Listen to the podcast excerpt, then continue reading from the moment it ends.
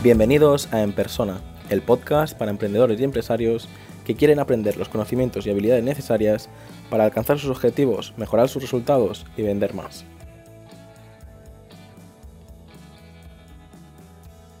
...23 de abril de 2020... Todo para todos, nada para nadie.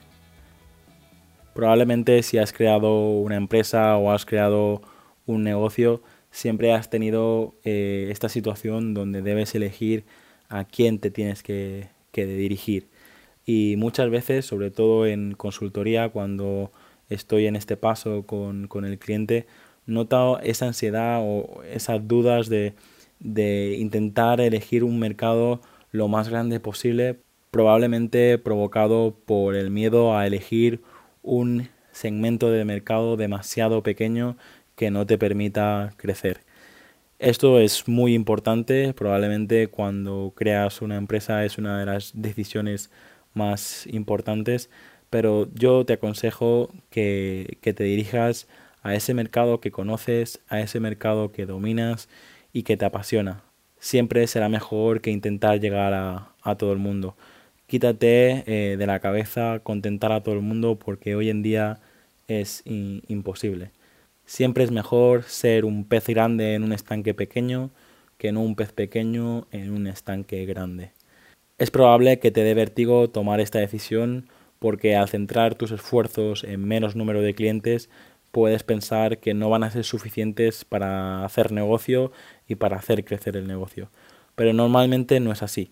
Si te especializas probablemente subirás al podio mental que se genera cualquier persona al realizar una compra pasará de ser un desconocido a estar entre los mejores.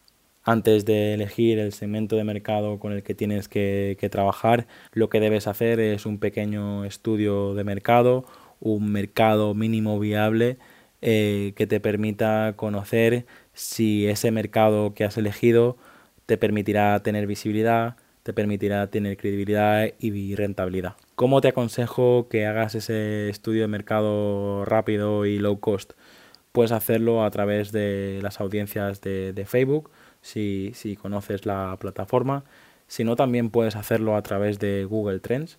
Te recomiendo que aquí uses la herramienta en, inglés, que probablemente te ofrecerá muchísimos más datos en la temática que, que esté buscando. Y si no, pues puedes recurrir al Instituto Nacional de Estadística. Estas tres probablemente te puedan dar una ligera idea de si lo que estás creando eh, hay gente que lo busca, hay gente interesada y si puede funcionar tu, tu negocio. Supongo que incluso antes de hacer este pequeño estudio de mercado te has preguntado si estás trabajando con el público objetivo adecuado. Eh, es uno de los principales errores pensar que tu público objetivo es uno y luego te das cuenta cuando ya llevas uno o dos años que no, que con las estrategias de marketing que estás haciendo lo que haces es atraer a un público totalmente diferente. La siguiente pregunta que probablemente te has hecho es si has apostado por un buen segmento de, mercado. Y para terminar, una tercera pregunta que, que todos nos hacemos, e incluso yo me la he hecho muchas veces, y es, ¿puedo todavía especializarme más? Ahora voy a compartirte una teoría, un pensamiento eh, que llevo años explicando en mis conferencias y, mis consultorías. Sinceramente no recuerdo dónde lo aprendí. Eh, pido disculpas por no poder aportarte la referencia del autor. Lo que sí sé es que desde que lo escuché por primera vez lo comprendí y lo integré rápidamente en, en mi discurso. Imagínate que toda esa gente que representa a tu público objetivo representa el 100%.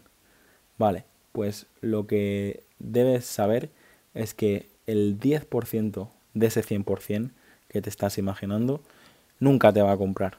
Aunque le regales tus servicios, hagas lo que hagas, hay un 10% de ese 100% que va a pasar de ti. Y eso es importante que lo sepas porque muchas veces eh, nos frustramos porque no conseguimos que nos abran ciertas puertas y no sé, pues yo me he encontrado casos pues de abogados que intentan tocar una puerta y pues resulta que pues que si el marido de la clienta que estás eh, llamando pues también es abogado, pues nunca te van a contratar a ti. Probablemente lo que te pasa es que tú desconoces la información porque no has hecho el ejercicio de conocer a la persona a la que estás contactando. Si ya hemos descartado este 10%, nos queda un 90%. De este 90%, el 80% representa a la gran mayoría de, la sociedad. No van a apostar por ti desde el principio. No eres tú quien les tienes que, convencer. Además, para llegar a tanta gente eh, deberías hacer estrategias de marketing muy caras y te costaría muchísimo tiempo y muchísimo dinero conseguirlo. ¿Cuál es entonces la estrategia que yo defiendo y que comparto contigo porque creo que es la mejor?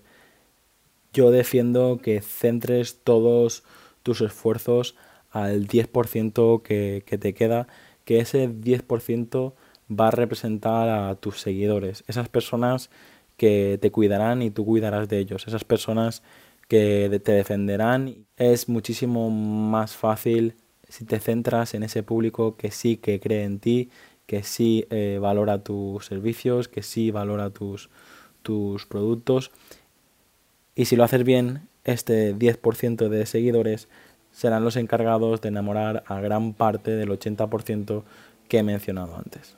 ¿Y cuál es la conclusión de todo esto? Centra tus esfuerzos en trabajar para tus seguidores. Ellos serán los que se encargarán de enamorar y de convencer al 80% restante de, la sociedad. Y antes de terminar te dejo dos preguntas que debes hacerte. ¿Quién son tus clientes? Y la segunda, ¿cuánto sabes de lo que quieren o necesitan tus clientes? He creado un canal de Telegram donde voy a compartir una vez por semana todos mis contenidos gratuitos. Así que si quieres recibir todos mis contenidos gratis en tu móvil, lo encontrarás fácilmente en mi página web, en la página principal o en la sección de preguntas.